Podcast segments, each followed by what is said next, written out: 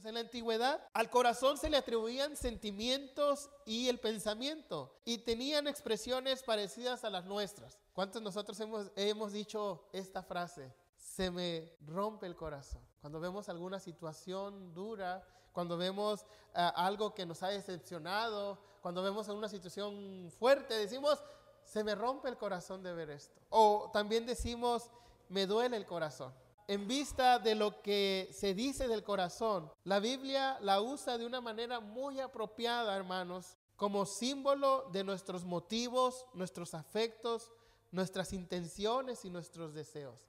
En el corazón nuestro, ahí están todas nuestras intenciones. En el corazón nuestro encontraremos todos nuestros deseos, todas nuestras motivaciones. Y tenemos que tener mucho cuidado con ello porque no todos los deseos que hay en nuestro corazón son buenos. No todas las intenciones del corazón son correctas.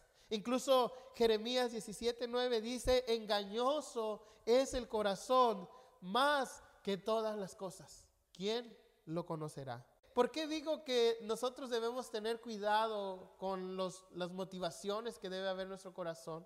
Porque dentro del corazón humano, dijo Jesús, salen los malos pensamientos, las inmoralidades, los robos, los homicidios, los adulterios, la avaricia, la maldad, el engaño, el libertinaje, la envidia, la calumnia, la arrogancia, la necedad. Dice, todos estos males vienen de dentro y contaminan a la persona. Porque esa persona es tan mala, porque dentro de su corazón hay engaño, hay, hay necedad, hay, calumnia, hay envidia, hay, hay, hay muchas cosas, hermanos. Y esto debe ser transformado y debe ser cambiado por Dios. Por lo tanto, hermano, al buscar al Señor, debemos reconocer nuestras verdaderas intenciones de hacerlo. Y debemos de hacerlo de todo corazón.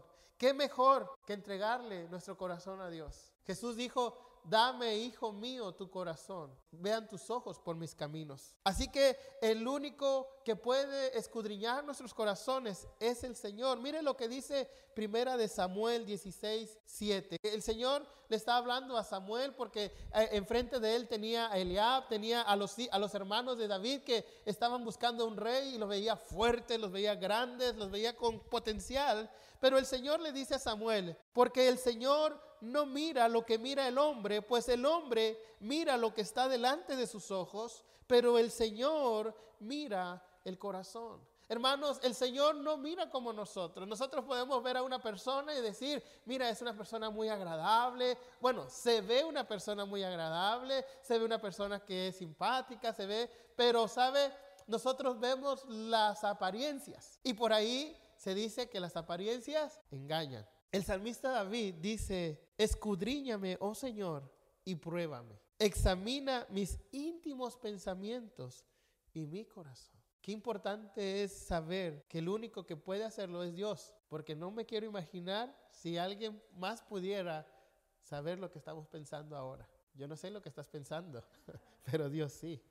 Por eso, hermanos, nosotros debemos hacer las cosas de todo corazón. En Mateo 22, 36 al 38, el Señor dice que debemos amar a Dios de todo corazón. Se acercó un maestro de la ley y le hizo una pregunta y le dijo, Señor Jesús, ¿cuál es el mayor de los mandamientos? Haciendo querer caer a Jesús en una trampa. Y le dice, Maestro, ¿cuál es el gran mandamiento en la ley?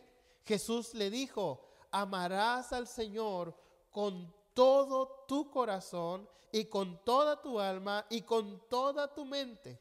Este es el primero y gran mandamiento. En el corazón es esa parte, hermano, donde se generan muchas cosas. Se generan sentimientos buenos y nobles, pero también se generan sentimientos negativos y destructivos. Pero también ahí se puede llegar a generar el amor de Dios, que nos enseñará el verdadero amor. El Señor alude a lo más íntimo y lo más profundo de nuestro ser, que es el corazón. Aquello que también dice la palabra, sobre toda cosa guardada, guarda tu corazón. Nosotros debemos amar con el corazón. Eso quiere decir que debemos amarlo con todas nuestras motivaciones, con todas nuestras intenciones, con todos nuestros deseos. Debemos amar a Dios con toda nuestra alma. Nos está hablando de que debe, ser amado Dios con todas nuestras decisiones, porque en el alma están las decisiones, con toda nuestra voluntad. Y luego también dice que debemos de hacerlo con toda nuestra mente. Y eso quiere decir con nuestra razón, con, nuestra, con nuestro intelecto. Debemos amar a Dios con un amor que domine nuestras decisiones para que sean centradas y glorifiquen a Dios. Debemos amar a Dios con un amor que gobierne nuestros sentimientos, que genera el alma y el corazón. Que el amor a Dios sea el motor que nos impulse a hacer lo que hacemos. Y dice la Biblia que nosotros debemos hacer todas las cosas de corazón. Debemos de hacerlo todo con amor. Y si es para Dios, mucho mejor. Debemos hacerlo con todo el corazón porque a Dios se le ama con todo el corazón. Incluso el apóstol Pablo le dice a los hermanos de Corintio que todas vuestras cosas sean hechas con amor. En otras palabras, háganlo de todo corazón.